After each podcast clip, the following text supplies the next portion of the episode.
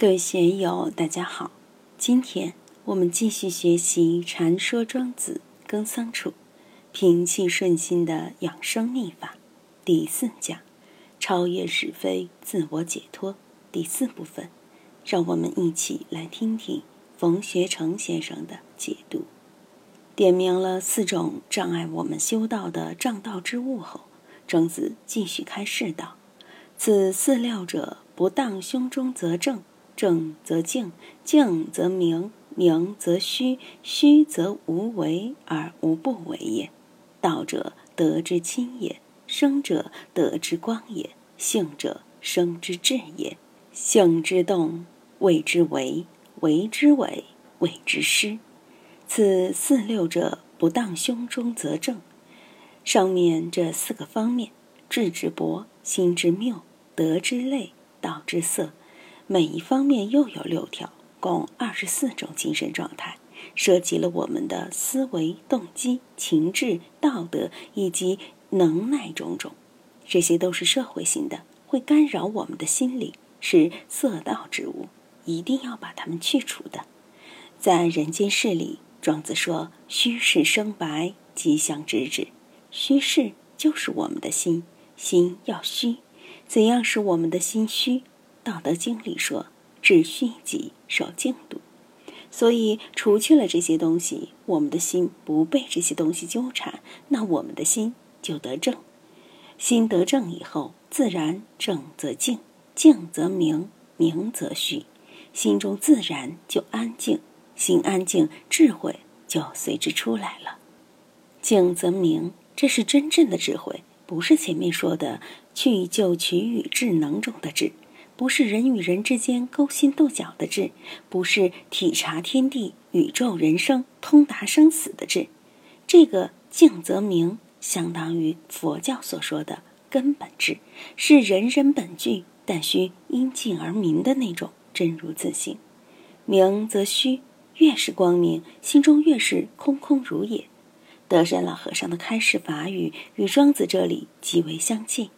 有次上堂时，如此说道。若也于己无事，则无妄求；妄求而得，亦非得也。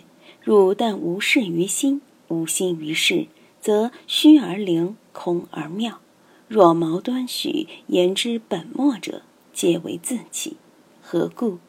毫厘细念，三途夜阴，二情深，万劫积所。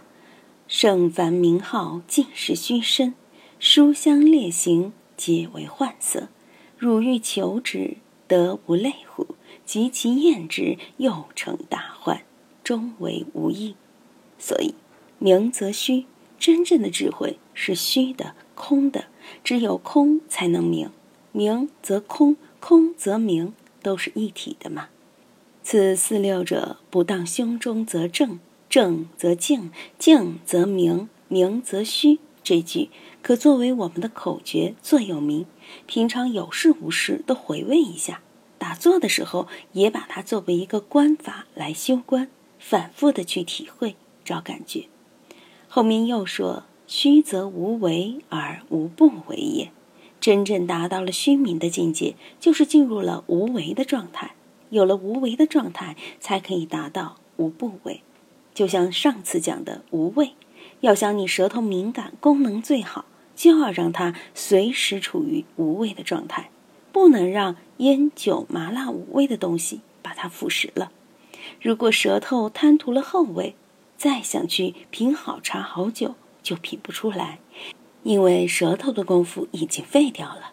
要想把舌头的功夫提升起来，就要让舌头长久的处于无味，在无味的状态中接触各种各样的味道。就可以有准确的判断了。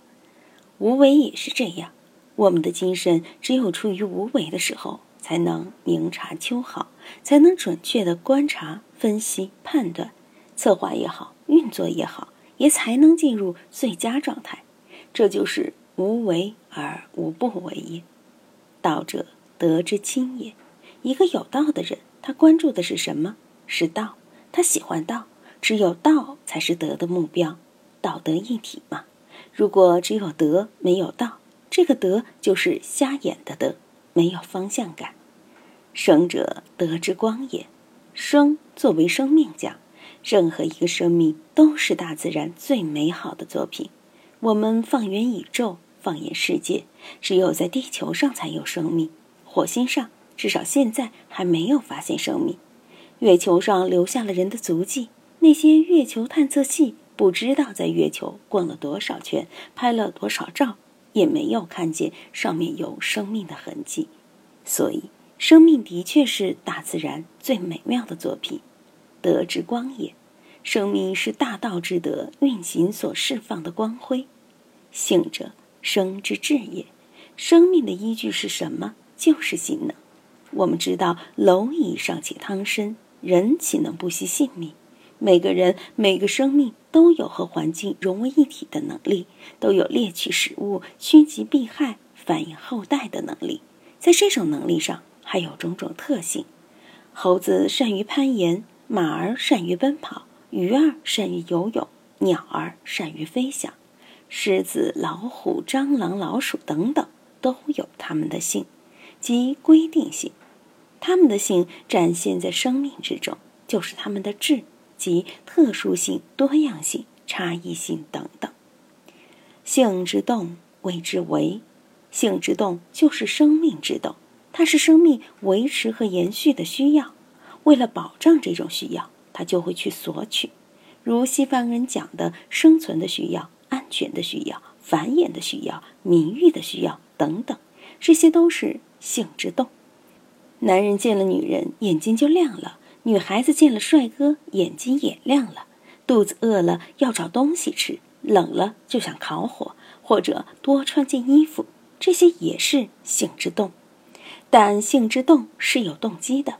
要实现这个动机和目的，自然而然会有所作为，会有一系列相应的行为，这就叫为。